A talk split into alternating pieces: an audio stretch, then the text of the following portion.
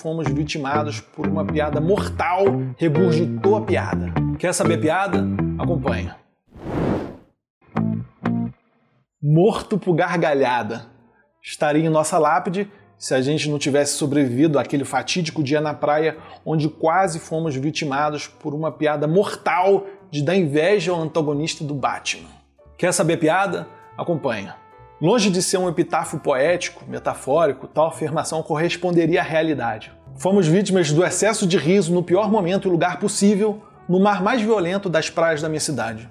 Estávamos conversando e rindo na água, longe daquela faixa perto da areia onde as ondas quebram, e distraídos, fomos nos afastando cada vez mais e mais da areia. Quando a gente percebeu, a gente já estava quase em alto mar.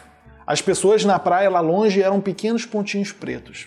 Inabalados, estufamos o peito com aquela confiança carioca de quem é criado beira-mar e nadamos para retornar à terra firme.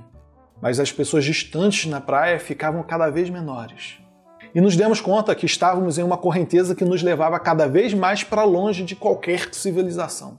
No momento, estávamos num vazio de mar sem ninguém por perto. Só os quatro idiotas apertando os olhos, sacudindo os braços e tentando chamar por alguém.